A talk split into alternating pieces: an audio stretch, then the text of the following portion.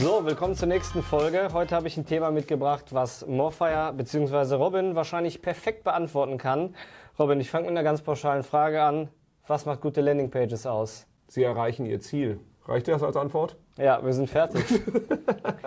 also, ich bin ein Unternehmen aus Köln im Bereich Maschinenbau und Betriebstechnik und ich möchte interessante Leads für mein Sales generieren. Mhm. Was muss meine Landingpage leisten, damit möglichst viele qualitativ gute Landingpages, Leads meine ich, reinkommen. So, drehen wir es jetzt erstmal um. Was machen die meisten Webseiten? Beziehungsweise jede Webseite ist ja auch im Endeffekt eine Landingpage, wo die Leute landen und halt eben etwas machen sollen. So, was machen die meisten? Was ich eher weniger machen würde. Die meisten erzählen, wer sie sind, wie toll sie sind, welche Historie sie haben, welche Features ihre Produkte haben und anschließend bitte nehmen sie jetzt Kontakt mit uns auf warum ich das machen soll. Das vergessen die irgendwie zu erzählen. Also wie macht dein Produkt mein Leben besser? Was habe ich davon, wenn ich jetzt Kontakt mit dir aufnehme? Welches meiner Probleme löst du eigentlich? Und was ist eigentlich deine Daseinsberechtigung in meinem Leben? Ja. So. Erzähl das doch mal. Also das ist mal eine schöne Geschichte. Und nicht, wer bist du, sondern welches Problem löst du für mich? Mich interessiert überhaupt nicht, wer du bist. Das ist jetzt, vielleicht musst du ganz tapfer sein, irgendwie einmal da, da durch. Aber eigentlich, wenn ich auf eine Webseite gehe, bin ich ja 100% Egoist. Ich will mein Problem gelöst haben. Also ja. sorg dafür, wenn die Leute auf deine Landingpage kommen, auf deine Landingpage, deine Webseite, deine Startseite, wie auch immer, sorg dafür, dass sie gut abgeholt werden, dass sie verstehen, dass sie da richtig sind und sag ihnen dann, was sie tun sollen. Also für das ist interessant. Also erstmal, du sagst als allererstes Content schärfen, ja? Das A und O, das habe ich jetzt daraus verstanden. Also Mehrwerte darstellen, Mehrwerte kommunizieren, anstatt zu kommunizieren, wir sind seit 2004 am Markt und so weiter und so fort, ne? Kann keiner mehr hören. Perfekt. Was ich aber total spannend finde, was meinst du mit, was sie tun sollen? Also du schaffst einmal einen absolut geschärften Content, Mehrwerte kommunizierst du. Was meinst du mit, was sie tun sollen? Also meinst du damit die klassischen Conversion-Elemente oder meinst du einfach einen Besucherfluss, der auf andere Seiten geht? Wie schaffst du es, dass der Kunde dann oder beziehungsweise das Potenzial dann der Kunde wird? Mhm. Das, kann ja, kann ja beides sein. Also erstmal den, den Besucherfluss steuern. Also dass du die, die richtigen Optionen an die Hand gibst, damit die Leute geführt werden, damit sie auf der Seite das machen, was wir wollen, was sie machen sollen. Das mhm. kann sein, sein, dass sie eine Ebene tiefer gehen. Also das heißt, sie, sie kommen auf eine Webseite Maschinenbauer und die Startseite sagt einfach so, wir lösen dein individuelles Problem, Maschinen, die genau ja. auf deine Bedürfnisse zugeschnitten sind und das sogar kostengünstiger und whatever. So. Und dann kann der nächste Schritt sein, dass die Leute auf eine Unterseite gehen, wo sie halt eben zum Beispiel verschiedene Arten von Problemen, die diese Maschinen lösen können, aufgezeigt werden. Ich bin bei Maschinenbau nicht so tief drin. Ähm, aber wir, wir spielen es trotzdem mal dann durch, so, dass, dass, man sagt, so für folgende Branchen ähm, liefern wir individuelle Lösungen. So, und dann, dass man da drauf geht und erstmal eine Übersicht hat, also, okay, das sind die Branchen, für die wir die Probleme lösen. Und sie dann vielleicht kann, das könnte die nächste Handlungsaufforderung sein, in eine Art Konfigurator oder geführten Prozess reinzubringen, wo man dann sagt, okay, welche Branche bist du? Was sind die Probleme, die du lösen musst? Für welchen Zeitraum brauchst du die Maschine? Also so einen geführten Prozess, wie man es vielleicht beim Auto vom Konfigurator kennt, ja. vielleicht ein bisschen abgespeckter, nicht so ganz komplex, damit die Leute ein bisschen mehr engaging sind, so dass sie ein bisschen mehr sich damit beschäftigen. Jetzt mal eine Frage, wer denkt sich das aus? Also wie können wir den Zuhörern und Zuhörerinnen jetzt helfen und sagen, was ist richtig, was ist falsch? Ja, weil wenn man jetzt sagt, das denkt sich ein Kreativer aus, oh ja, Gott. und der sagt jetzt, okay, da ist jetzt der Konfigurator, ne, du weißt ja, ich bin immer skeptisch mit Aufwänden etc., ne, das muss jetzt programmiert werden und so weiter und so fort. Wer denkt sich das aus? Was die Leute auf deiner Seite tun sollen. Ja, also wo fangt ihr an? Ja, das Spannende ist, da brauchst du dir gar nicht viel ausdenken. Also klar, du musst ein bisschen Ideenfindung machen, aber sprich mit den Leuten, die das Ohr auf dem Gleis haben. Wir sind jetzt im B2B-Sektor unterwegs und dann frag doch einfach die Sales-Leute, welche Fragen die Leute stellen. Okay, aber das ist ja eine gute Antwort. Du stellst also, du führst Interviews durch, um erstmal diesen Grundinput bekommen, diesen Grundstamm an möglichen Inhalten, um daraus dann, sage ich mal, Website-Inhalte zu schaffen. Ja, ja, total. Ich meine, wenn deine Vertriebsleute, sei es außen Außendienst, sei es die, die Telefonate entgegennehmen oder die, die halt eben auch von mir aus aktiv raus telefonieren die wissen, welche Fragen gestellt werden, welche immer wieder gestellt werden. Ja, und dafür die Antworten schaffen. Ja, mach, mach quasi die FAQs, beantworte sie schon auf der Seite oder für die Leute durch den Prozess, den sie sonst am Telefon durchgehen. Das spart Ressourcen bei deinen Vertrieblern, weil du weniger Anrufe bekommst, so können sie das und das lösen. Nee, machen wir nicht, weil die Leute entweder sehen sie schon, dass es geht oder dass es nicht geht. Das heißt, du, du sparst eine Menge an Fragen und kannst deutlich bessere Leads dann auch reinholen. Okay, wie kontrollierst du das, ob eine Landingpage funktioniert? Also bis jetzt auf diesen, ich sag mal, finalen Step Step, dass der Lead auch wirklich reingekommen ist, also konvertiert hat. Wie macht ihr das? Also ja, Tracking ist das A und O. Also das heißt, wir, wir schauen, wo, wo gehen die Leute rein. Ja. Wo steigen sie aus, was sind Punkte, wo wir den, den Lead verlieren, also wo die Leute dann halt eben dann doch nicht konvertieren. Also Bounce Rates zum Beispiel, dass du dir anguckst, wo bouncen die Leute, also wo springen sie ab sozusagen. Genau. Und dann versucht ihr diese Pages zu optimieren. Genau, dann, dann schauen wir uns natürlich auch an die Conversion Rate von den Formularen, unterschiedlichen Formularmöglichkeiten, die wir haben. Das kann sein, dass du ein Beratungsgespräch buchst, das kann sein, dass du ein Anfrageformular absendest, das kann sein, dass du dich für eine Demo anmeldest, wie, wie auch immer. Also was halt eben die Conversion-Ziele sind, da ruhig auch mehrere gegeneinander testen. Also mehrere Varianten, Formate, Conversion, Felder, Formulare etc. Ja? Genau. Track die Telefonnummer. Also das heißt, die, die Telefonnummer auf deiner Website, wir sind im B2B-Kontext, das wird dann doch gerne nochmal angerufen. Äh, setz da eine Tracking-Nummer ein, dass du die auch zuordnen kannst, sagen, woher ist der Lead gekommen und wie viele Leute rufen eigentlich an. Also Okay. dass, dass du so, solche Sachen auch machst. Also jetzt nochmal ein bisschen strukturierter. Was macht eine gute Landingpage aus? Erstens, du solltest das Ziel definieren. Also ist es zum Beispiel, dass die Leute eine konkrete Anfrage stellen, dann halt eben alles darauf ausrichten, dass sie dieses Ziel erreichen kann. Hol die Leute gut ab. Sag, welche Probleme du für sie löst. Sorg dafür, dass sie auf deiner Webseite, Landingpage sich ein bisschen intensiver mit den Inhalten beschäftigen können. Zum Beispiel durch einen Konfigurator, durch weiterführende Informationen, wo man sich durchklicken kann. Aber dass es nicht notwendig ist, dass sie das machen, sondern die, die halt eben eigentlich sagen, ja, ich brauche hier schnell eine Lösung, ich will sofort eine Anfrage stellen, dass die das auch schnell machen können. Okay.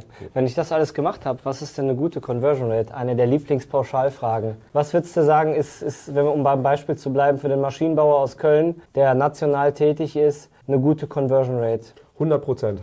100 Prozent. 100 Prozent ist eine mega gute Conversion Rate, also wirst aber nicht erreichen. Nein, äh, jetzt äh, real, realistisch gesehen, wo würdest du sagen, kann man anfangen und das wäre schon in Ordnung? Nee, es ist total äh, unterschiedlich.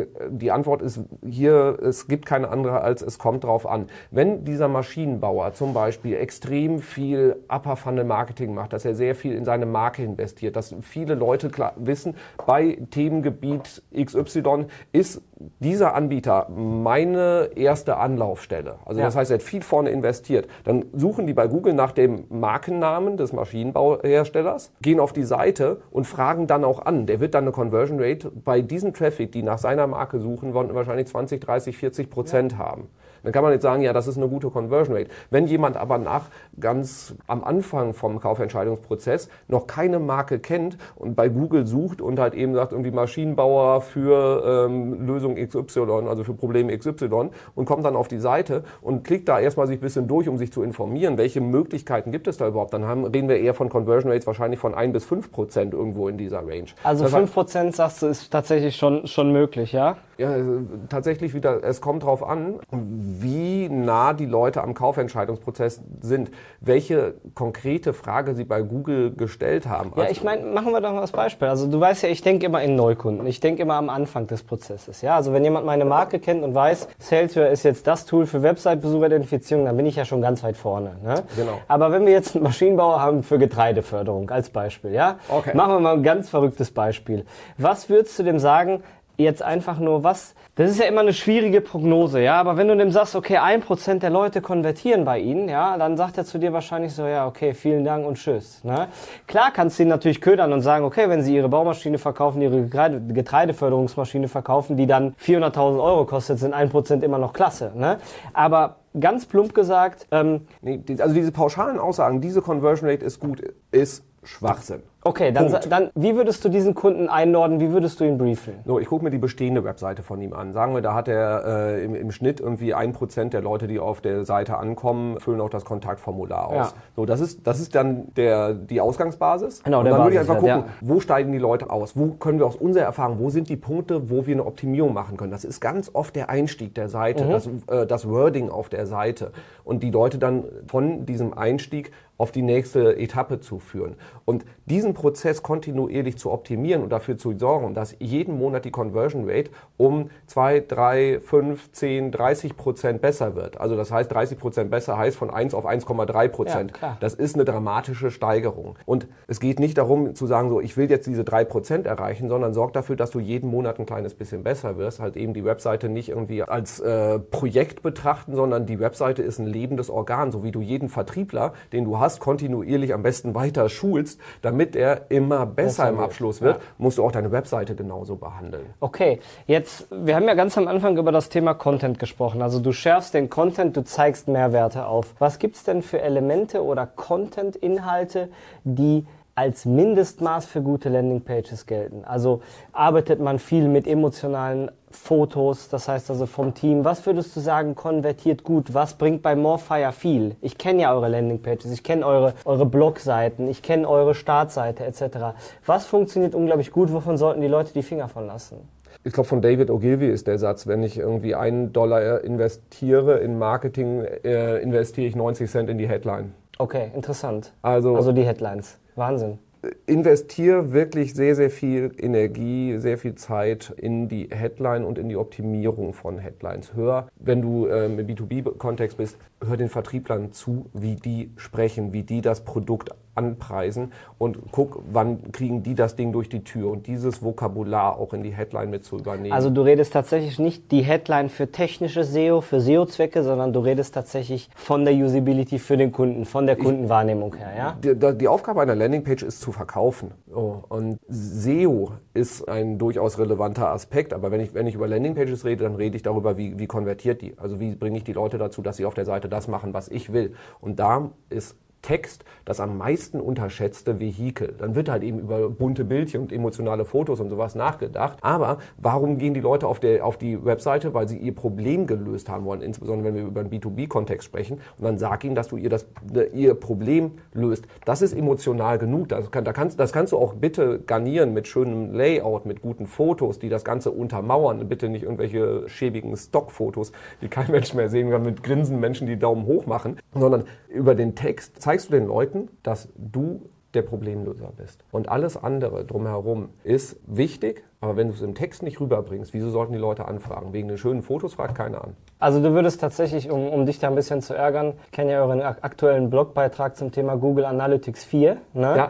Die Headline ist relativ generisch. Ne? Würdest du, hat, hat das einen bestimmten Grund oder, oder, oder wurde das jetzt dein Tipp da einfach vergessen? Oder, oder was ist der Grund, warum da steht, aktuelles zu Google Analytics 4.0 und das war's? Ne? Also die Headline ist für mich super generisch. Was kann man besser machen? Ja, das ist auch keine Headline, die verkaufen soll. Das ist ein Blogartikel. Das heißt, hier ist Ratgeber-Content. Das heißt, hier. Aber Ratgeber-Content soll nicht verkaufen? Ja, Ratgeber-Content ist im Upper Funnel. Ähm, Okay. Das heißt, Ratgeber-Content sorgt dafür, dass die Leute verstehen, dass wir eine Autorität zu dem Thema sind. Wenn sie dann sagen, ich suche eine Agentur, die ähm, mir mit meinem Google Analytics 4 Problem hilft, dann sieht die Headline ganz anders aus. Dann äh, steht da halt eben so wie du das Ganze, ich weiß nicht, was, wir da konkret schreiben, aber so sinngemäß problemlos, zukunftssichere Tracking-Lösung. Ja. So, das, das ist das eigentlich, was die Leute haben wollen. Und ähm, der Content soll nur zeigen, dass wir wahnsinnig viel Ahnung davon haben, dass wir eine Okay. Autorität für das Thema sind. Und wenn du von diesem Content tiefer gehst, dann ist irgendwann die Headline auch etwas verkäuferischer.